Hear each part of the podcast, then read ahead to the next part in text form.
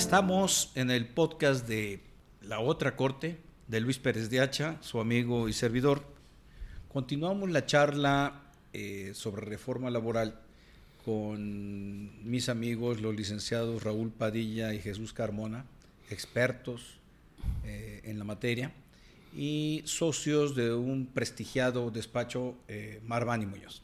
Raúl, entremos ahora sí al detalle, al tema sindical el nuevo sindicalismo, los contratos colectivos de trabajo, su actualización, cómo queda el panorama en la nueva Ley Federal del Trabajo.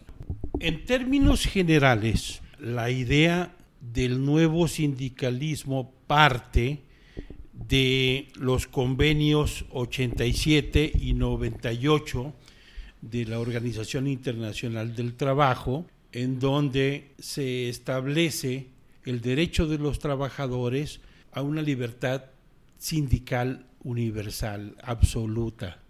Es decir, en donde puedan escoger si pertenecen o no a un sindicato, o se pertenece o no a una federación, es decir, la libertad absoluta. Y si se pertenece a un sindicato, se puede dejar de pertenecer a él en el momento que desee sin ninguna consecuencia. Anteriormente... En esa libertad sindical, ¿se puede decir que un trabajador puede no estar sindicalizado si no quiere? Sí, desde luego. ¿Y una empresa no tener contrato colectivo? Sí, también. Sí, a, también. menos que aparezca un sindicato y reclame la titularidad. sí, el problema es que si, si tú como empresa no tienes contrato colectivo de trabajo, pues estás expuesta a que cualquiera te emplace a huelga por firma. Lo que quería evitar el contrato colectivo que le llaman de protección. Ahora, pero ahora por lo menos se tiene la garantía de que a raíz de la reforma, un contrato que decida emplazar a un patrón por firma debe acreditar, un sindicato, perdón, que, que decida emplazar, debe acreditar que cuenta con una constancia de representatividad expedida por el Centro Federal de, de Conciliación y Registro. Para esto, el sindicato tiene que hacer la solicitud ante el centro y este eh, tomará en cuenta que el sindicato le acredite que cuenta por lo menos con el 30% de apoyo de los trabajadores a los cuales pretende que les sea aplicable el contrato colectivo de trabajo. A ver, pero a mí siempre, yo siempre he tenido una duda y lo voy a particularizar ahora que estoy entre colegas abogados a los despachos de abogados, que se puede extender a despachos de contadores, despachos de ingenieros, arquitectos, actuariales, etcétera. Nosotros, y hablo también de ustedes, en nuestros respectivos despachos no tenemos un contrato colectivo eh, celebrado con un, sindicato. ¿Cuál es nuestra situación? ¿Cuál ha sido nuestra situación y cuál es nuestra situación? Y esto se puede extender a un sinnúmero de empresas pymes, en pequeñas, medianas y todo tipo de empresas. Es que para, para la ley federal del trabajo, patrones, hasta el dueño del taxi con un este, chofer, es decir, nosotros como, como despachos estaríamos expuestos a, a un emplazamiento a huelga por firma, pero no somos atractivos para los sindicatos y normalmente la relación que llevamos con la gente que trabaja con nosotros. Con nosotros es tan cercana que no se, jamás se pensaría en que tuvieran una inquietud de ese tipo, pero desde luego somos patrones y expuestos a lo mismo. Pero vayamos al tema sindical. ¿Cuáles son, por qué se habla de las nuevas, Jesús, formas de sindicalismo? Bueno, aquí... El eh, sindicato, pues, el sindicalismo es sindicalismo, ¿no? ¿Por qué se le llama nuevas formas? Porque recordemos eh, los principios que se consagran a nivel constitucional de democracia sindical y libertad en la negociación colectiva. Entonces, el, el nuevo sindicalismo, adicionalmente de lo que prevía la ley federal del trabajo, de que los sindicatos podrían ser sindicatos nacionales, de industria, empresariales, gremiales, etcétera. Ahora lo que prevé la reforma es que se pueden ser de la manera en que se organicen los trabajadores, así tan amplio. Entonces, en esto incide el nuevo sindicalismo y además el tema de la democracia sindical muy importante. Eh, lo consagra la reforma a través del ejercicio del voto personal, libre, directo y secreto para diversos actos, como que, y principalmente, la elección de sus representantes sindicales. Antes eh, no era obligación que fuera a través de esta manera de voto. Al contrario, se podía hacer, eh, se podía acordar en la Asamblea General que fuera un voto eh, a mano alzada, por ejemplo. A mano alzada, sí, que era el voto indirecto. El voto indirecto es el voto que le llaman indirecto, o podía ser directo. Eso era lo que preveía antes la reforma. Antes de la reforma. Ahora no. Ahora es personal, libre, directo y secreto. Hay un tema. Oye, Raúl, a ver, hay, hay un aspecto que no entiendo, que dicen eh, la modalidad sindical que determinen los trabajadores. Eh, ¿Cómo, esto qué significa, en qué se traduce, o en qué se traducirá, o, cuál fue la intención? Pues es que... Eh, estoy perdido. Mira, no sé. Pues, puede ser una asociación, una incluso hasta secciones, pero ahora con personalidad jurídica, antes no las tenían de lo, grave de este tema es que, de acuerdo con la nueva sindicalización, en una empresa puede haber varios sindicatos. Pero eso siempre ha existido, ¿no? No. Puede haber un sindicato empresa, pero eh, también te puede pedir la firma un sindicato gremial. Ahí pueden coexistir. Pero actualmente con la nueva ley va a ser son la, misma clasificación que decía Jesús ahorita, pero es nada más una clasificación enunciativa, no es limitativa. tú puedes ponerle el nombre que tú quieras y es un sindicato. Lo delicado. Con personalidad jurídica. Ah, siempre, siempre con eh, personalidad. Por ejemplo, la asociación civil que dicen ustedes en el caso de que fuera... asociación, no, no asociación civil, asociación sindical puede ser. Ah, ya, ya, ya, ya. Sí, pero el problema aquí va a ser que habiendo un sindicato con un contrato colectivo de trabajo, se puede constituir otro. Desde luego que la obligación del patrón es firmar con el mayoritario. Pero existe con esta fórmula la posibilidad de que haya otro otro sindicato. ¿Sindicatos llamemos? O, eh, no, otro, sindicato, independiente, pero que trae de, un horizonte de mil trabajadores, tiene una representación de 50 o de 100. Pues no pinta. Y aparentemente no habría ningún problema porque tendrías obligación tu patrón de firmar con el mayoritario. Pero este que está aquí, el chiquito, te va a estar fastidiando cada 15 días por la titularidad, te va a estar trabajando a, la gente y te va a generar un mal ambiente laboral. ¿Y qué implicaciones tiene este tema? Te pueden mandar un día y le ganas el recuento. Se va a replegar. Pero a los 15 días, en materia colectiva, llámese titularidades, llámese huelgas, no existe cosa juzgada en el derecho mexicano del trabajo. Por lo tanto, se va a generar mucha inestabilidad potencialmente. Y es uno de los temas que más ruido está haciendo en el sector empresarial. Oye Jesús, pero a ver, eh, en las últimas dos, tres décadas, lo que yo he escuchado desde la plataforma externa, o sea, fuera del ámbito laboral, del ejercicio profesional como abogado, es que los trabajadores han estado mal representados por sus sindicatos en el ejercicio de, los derechos laborales. Es, una apreciación correcta? ¿Esto no habrá motivado este tipo de reforma? ¿Qué, habrá que decir del sindicalismo? Porque en mi infancia, adolescencia, pues había un sindicalismo duro, ¿no? Los, los años de Fidel Velázquez.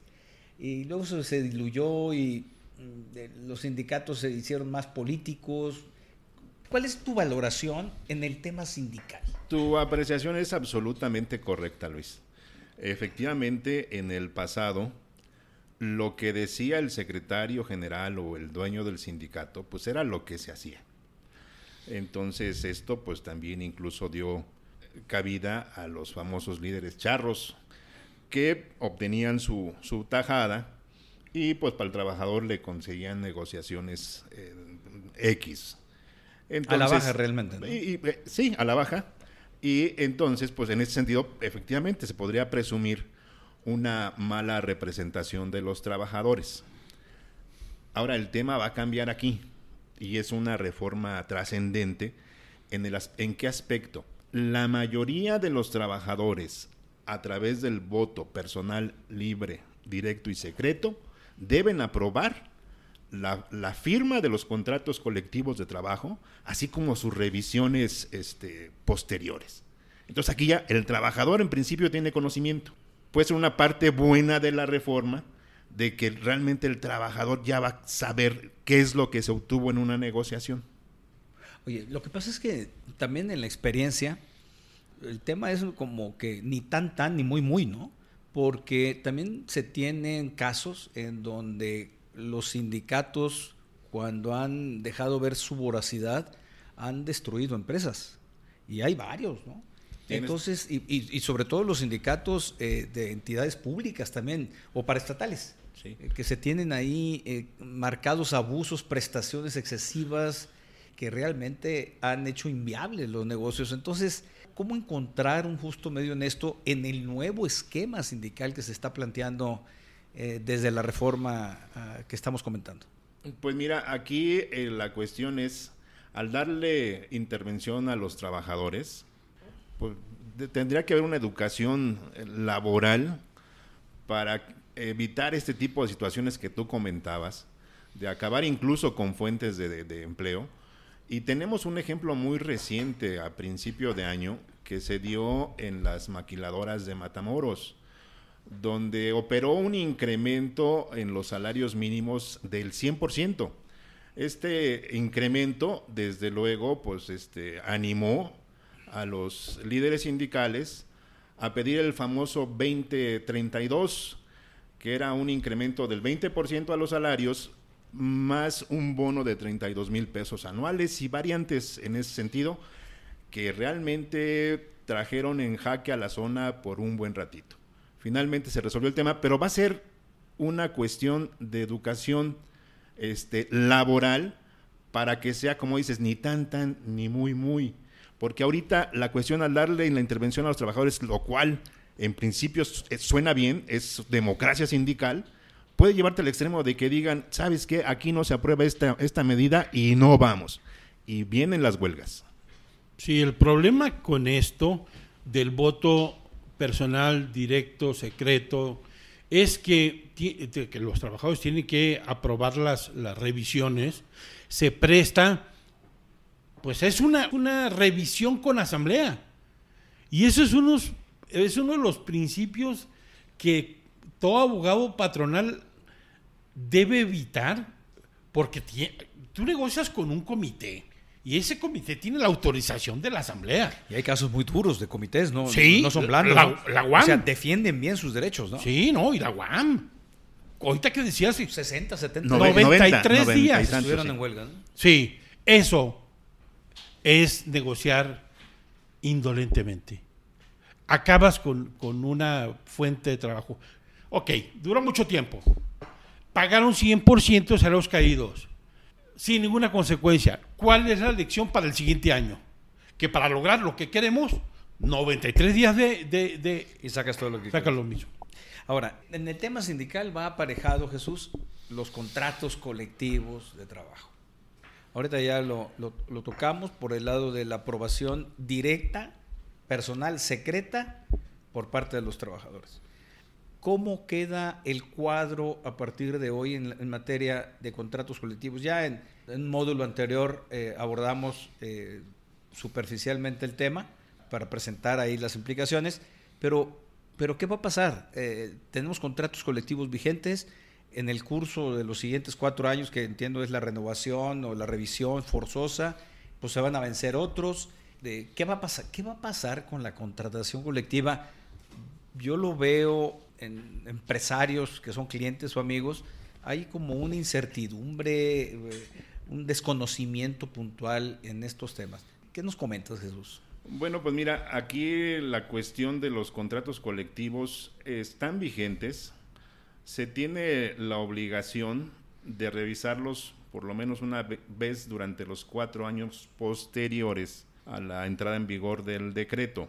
Ya decíamos que previamente se tiene que hacer una verificación que en su momento la hará el Centro Federal de Conciliación y Registro, pero que ahorita la va a implementar la Secretaría del Trabajo de por es tan importante, en el sentido de que los trabajadores tienen ya conocimiento de la existencia del contrato, que están de acuerdo y que recibieron su copia. Para la existencia incluso misma de contrato, lo que prevé la reforma, que es un requisito de validez, que se cuente con esta certificación de que eh, los trabajadores lo apoyaron a través del voto personal libre, directo y secreto. Es requisito de validez y la comprobación de, estas, de esta cuestión de, de la certificación es de orden público y de interés social de acuerdo con la reforma. Tan, tan trascendente es el tema. Por eso se, se, va a revisar de oficio entonces. Prácticamente sí, ¿Sí? orden público e interés social. Ahora bien, como decía Jesús, sí es cierto, eh, el tema de la libertad sindical y de los nuevos requisitos que establece la ley, tanto para el funcionamiento de los sindicatos como para la celebración de los contratos colectivos de trabajo o la revisión, no es mala. No es mala. El problema es que fue un shock para mucha gente porque estábamos acostumbrados a otras cosas. El sindicalismo vertical, el sindicalismo de obediente, el sindical, un sindicalismo que ya corporativo. no corporativo que ya ya ya es obsoleto. Entonces, tampoco se va a acabar el mundo.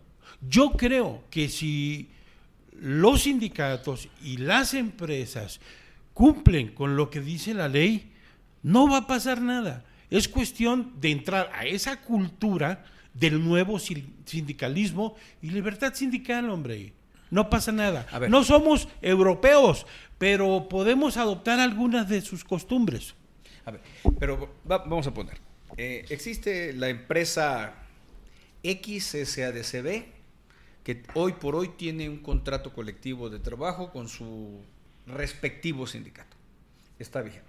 Entiendo, por lo que ustedes han platicado, que dentro de los 60, 90 días siguientes se tiene que emitir un protocolo por parte de la Secretaría de Trabajo. ¿Son 60 o 90? 90, son 90, 90 días. días. Es decir, para el 2 de agosto, más o menos, o el 1 de agosto, tiene que existir ese, ese protocolo, más o menos, cerrando los números, ¿no? Es correcto. Sí. Entonces, ya tenemos un protocolo. Y ese protocolo va a ser para que dentro de los cuatro años siguientes a la entrada en vigor de la ley, es decir, para el primero de mayo de 2023, todos los contratos colectivos tengan que estar actualizados con base en este protocolo. ¿Estoy en lo correcto? Es, estás en lo correcto, nada más déjame matizar una cosa. El tema de, las, de la verificación de la consulta a los trabajadores, ese opera ya. Y lo que nos va a decir el protocolo es a partir de cuándo. Y de hecho, la propia, los transitorios de la reforma dicen, la Secretaría del Trabajo expedirá el protocolo y dará a la Junta de Conciliación la intervención que le corresponda. ¿Esto qué implica? Va a seguir operando la Junta, ese tema incluso, de la nueva Antes certificación. de la existencia del centro. Antes de la existencia del centro, y ya es una medida a llevarse a cabo ya, no es dentro de los cuatro años propiamente. Los cuatro años es para que entre en función la autoridad, eh, el, los tribunales federales de justicia laboral. Ah, ya, entonces en realidad eh, la certificación se va a emitir con base en ese protocolo, con las nuevas reglas, en los plazos que establezca el protocolo, por es vía correcto, de consecuencia. Es correcto. Entonces se van a tener que revisar 700 mil, un millón de contratos, más o menos, que es lo que, colectivos, Sí. que es lo que se tiene estimado. Sí. Y entonces, por ejemplo, con base en este protocolo, se tienen que cumplir los requisitos que estabas señalando tú, Jesús.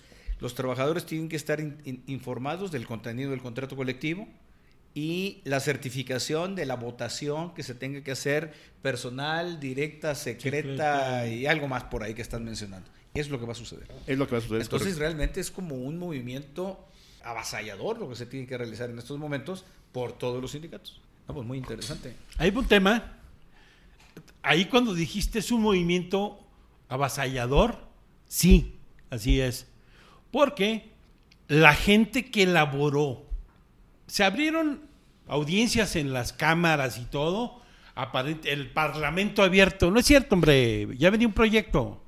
Y como lo aprobaron en, Cámara de, de, Diputados, así igualito, sin una coma, en senadores. No, este es un tema que trae un grupo de abogados que si de algo saben es de sindicalismo y de contratos colectivos de trabajo. Por eso el mecanismo que establecieron está tan amarrado por todos lados. Pero no importa, se puede cumplir. A ver, pero entonces aquí me, me detengo un poquito. Entiendo por lo que ustedes han comentado que si no se hace la certificación, la actualización en los temas que estamos comentando, el contrato colectivo vigente es inválido, se anula. Sí, es correcto. no se cumple. Entonces no hay contrato colectivo. No hay contrato. Entonces, por lo tanto, puede llegar Juan Pérez y te plaza por firma. De acuerdo. Totalmente válido. pero me quiero detener en este aspecto. Las empresas, con base en estas consecuencias que estaban ustedes diciendo, los patrones, no, las empresas, tienen que asumir una actitud proactiva con sus respectivos sindicatos para no dejar en manos del sindicato si se cumplen o no las condiciones. Aunque no pueden intervenir en la vida sindical, pero sí tienen que tener un interés particular en que no se les descomponga el contrato colectivo por el no cumplimiento del protocolo en los plazos que están señalados. Ya lo están haciendo. Ya lo están haciendo. Entonces, ese es uno de los, de los puntos que me llama la atención y, me, lo, me lo llevo con, con mucha convicción. Ahora, en el tema de los contratos colectivos, yo pienso de manera aparejada en los salarios mínimos que si bien no es materia directa de la reforma, pues sí es una materia involucrado en el tema del sindicalismo. ¿Cómo va a quedar el cuadro, en, eh, Raúl, en el tema de los, de los salarios mínimos, los salarios profesionales? ¿Qué va a pasar? Se habla de que el salario mínimo general va a quedar en 300 pesos. Pues, ¿Cómo van a quedar los salarios profesionales? ¿Se va a, seguir, se va a continuar con la división de zonas geográficas? ¿Qué expectativas se tienen en este tema? Bueno, para empezar, tenemos que considerar cada principio de año, a fines de, año se establecen los, incrementos a los mínimos. Normalmente se venían manejando incrementos del 3, 4 o 5% en los últimos 10, 15, 20 años. De repente llega la nueva sesión de la Comisión Nacional de los salarios mínimos se establece un incremento del 100%. Como, eh, pero eso fue en área de frontera. Sí, fueron incrementos, pero también aquí muy sustanciales. En el resto del país también sustanciales. Por zona geográfica, ahí sí se siguió respetando. Sí, pero allá, en, en frontera, generó un problema mayor porque no solamente se fueron al 100%, sino que existía en esas maquiladoras una cláusula que por muchos años se mantuvo ahí como inercialmente, eh, que decía que todos los incrementos a los mínimos se van a aplicar automáticamente a los tabuladores. Eso fue porque en una época, de la época de... 70, 76. La gran inflación, de que cada tres meses estaban revisando contratos colectivos, se estableció eso para ya no revisar muchos sindicatos ya no quisieron quitar esa cláusula y cuando vino este incremento al 100 en Matamoros, aplicaron esa parte y se fueron los salarios al cielo. Entonces, ese es un problema muy específico. Yo creo que no lo contemplaron y no supieron controlar ese tema. Porque sí, el incremento decía, no se aplicará a contratos colectivos, pero como esos contratos colectivos tenían la cláusula esa, pues se aplicaron automáticamente. Pero eso generó la quiebra de muchas empresas, se fueron muchos y muchos despidos. Bueno, pero ahora viene, ahora estamos ya en que la idea es ir incrementando el salario para llegar supuestamente, teóricamente, de aquí a 24 a un salario superior, a 300, 300 pesos superior. O cuando menos dijo el presidente de la Comisión de Salarios Mínimos hoy en la mañana, a más de 260 pesos. No pasa nada. El problema es que el señor estableció que, que los incrementos al mínimo no obedecen ni debe ser como parámetro la productividad. No, no, no, no. Este es un tema de justicia social y de derechos humanos. Ergo, los incrementos se van a dar por decreto de la Comisión Nacional de salarios mínimos, lo cual es una locura. Muchas empresas no van a aguantar eso. Y, es un tema que también te puede eh, desarrollar inflación. Inflación. ¿Por qué? Porque nos vamos a meter, como yo refería hace unos un minuto, eh, a los incrementos que se dieron en la época del 70, 76, 76, 82, que eran incrementos, y seguramente lo recordamos, que eran incrementos de repente cada mes o hasta lapsos más cortos y- e incrementos. Y entonces, ¿esto qué es lo que provocaba? Pues una carrera entre precios y salarios, en la cual está comprobado que siempre ganaron los precios.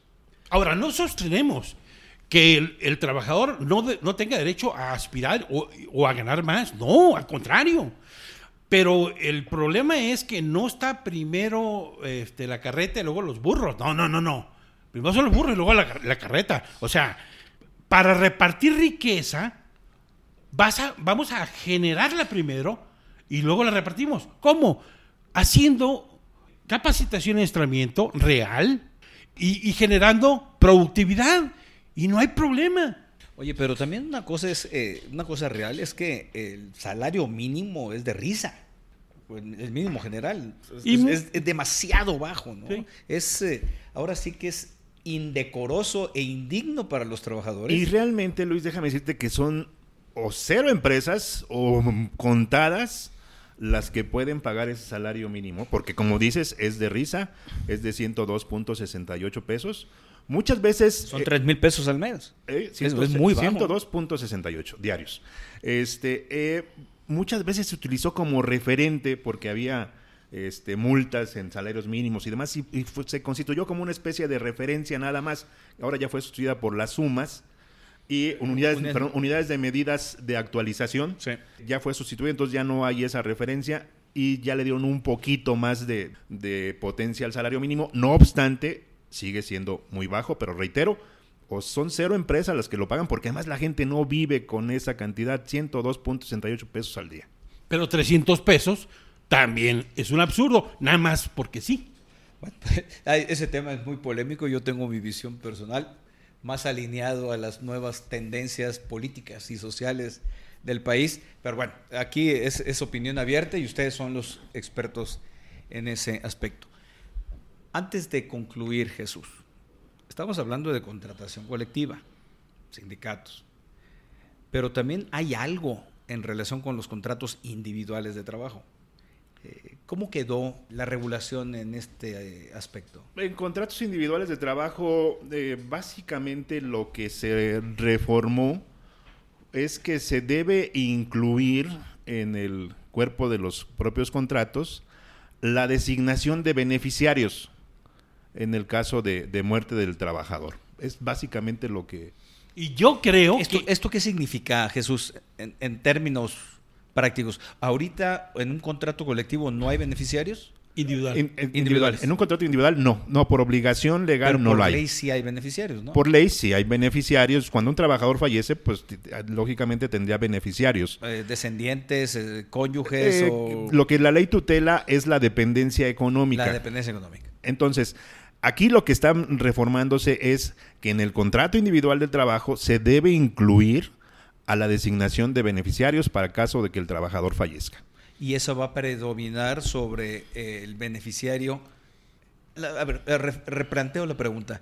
¿Y si no está señalado un beneficiario en el contrato individual, eh, ¿hay alguna consecuencia o No se debe de seguir el procedimiento establecido por la propia ley para que la Junta de Conciliación, la- me estoy hablando del de la ley anterior, sea la que de- después de un procedimiento en el cual se incluye una investigación de dependencia económica, realice la designación de beneficiarios y a estos sean los que tengan derecho a las prestaciones que le corresponderían al trabajador fallecido. Para evitar eso, es precisamente que desde ahorita dicen, no, son, son muchos juicios que son muy rápidos y lo que tú quieras. pero es son volumen, es Sí, volumen. Es volumen. Para evitar eso, desde ahorita establecemos la obligación de designar beneficiarios y automáticamente se les paga a ellos. Entonces es una obligación que también debe cumplir el patrón. No, sí, ya, porque seguramente por ahí eh, le pueden establecer alguna multa porque no reúne los requisitos del contrato individual de trabajo. Entonces el contrato individual tiene que existir eh, en todo tipo de, de relación laboral. Tiene que existir y si no existe, de cualquier ma- manera se presume la existencia de la relación de trabajo. Con esta modalidad están prácticamente obligando a que se celebren Bueno, contratos individuales. individuales de trabajo. Ahora, el inconveniente que yo le veo es si un trabajador en 2019 designa beneficiarios en su contrato individual de trabajo, pero en el 2021 eh, se divorció, contrajo nuevas nupcias y demás, ¿Qué pasó con la designación de los beneficiarios que hizo en el contrato y que por alguna razón se les olvidó modificar? Yo creo que si no hizo el cambio, ni modo. Y ahí sí el cambio tiene que ser a petición del trabajador. ¿Es Sí, En claro. contratos porque. Por porque tu patrón no, no tienes obligación de saber si el señor tiene vista alegre o no. Mi, mi pregunta, eh, si la escucha eh, quien fue mi maestro en la universidad, eh, seguramente me reprobaría. Pero pues la hago. Hay contratos colectivos y a la vez tienen que existir los contratos individuales. Sí, Sí. sí, son cuestiones diferentes. Uno ¿Y el contrato individual va en la medida que está el contrato colectivo previsto, la regulación? ¿O no necesariamente? No, necesariamente, no necesariamente. El, el primero, el individual, es el que regula la relación entre el patrón persona y trabajador persona física. Y el contrato colectivo de trabajo regula las relaciones colectivas de trabajo. Un, un último aspecto es, ¿cuál va a ser el rol del centro, este centro administrativo, en relación con los contratos colectivos y los sindicatos? Es medular la intervención del Centro Federal de Conciliación y Registro Laboral y es federalizar los siguientes temas. El registro de asociaciones sindicales. De todas. De del todas. país, aunque sea materia local. todas, aunque sean materia local, todas deben registrarse al Telcentro. Es eh, también aquí es el registro de contratos colectivos de trabajo y reglamentos interiores de trabajo. Esas son las funciones registrales. Y además tiene funciones conciliatorias y va a operar con una, mm, vamos a llamarle matriz en la Ciudad de México y tendrá delegaciones en las diferentes entidades federativas.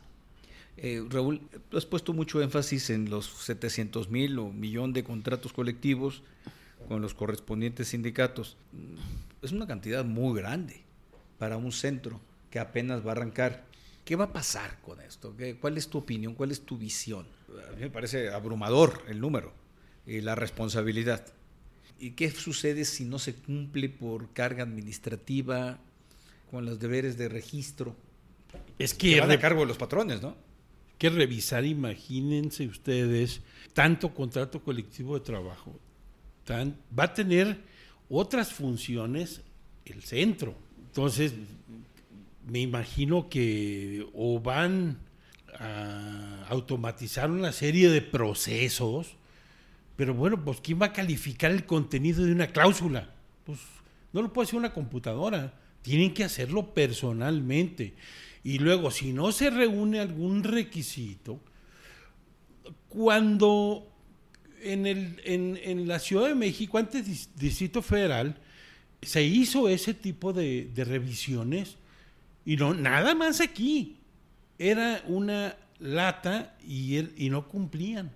Ni los patrones, ni las empresas podían cumplir con tantos requisitos que estaban pidiendo, ni la propia autoridad tuvo la capacidad para resolverlo. Entonces, yo no sé si vayan a tener capacidad, van a necesitar un monstruo de institución para darle seguimiento a todas, a los registros y a todas las actividades que tiene que llevar a cabo el centro. Pues aquí, conforme a la opinión que ustedes están externando, lo deseable es que todo eh, camine, eh, transite en todos los plazos fijados en la ley sin, sin mayor problema, porque debo entender que esto, si se complica, pues va en perjuicio no solo de los patrones, sino también de los trabajadores. Es, es correcta mi visión. Sí. En el tema de despido, una, una- cosa que, que se nos pasó a comentar, que de las demandas laborales, el, me atrevo a decir, más allá del 90% del- de los juicios, eh, los trabajadores que se llaman despedidos, el patrón, como no dio aviso de despido, dice, no, yo no te despedí, regrésate a trabajar. te ofrezco el trabajo. Anteriormente, eh, el ofrecimiento del trabajo revertía la carga de la prueba para que el trabajador acreditara el despido.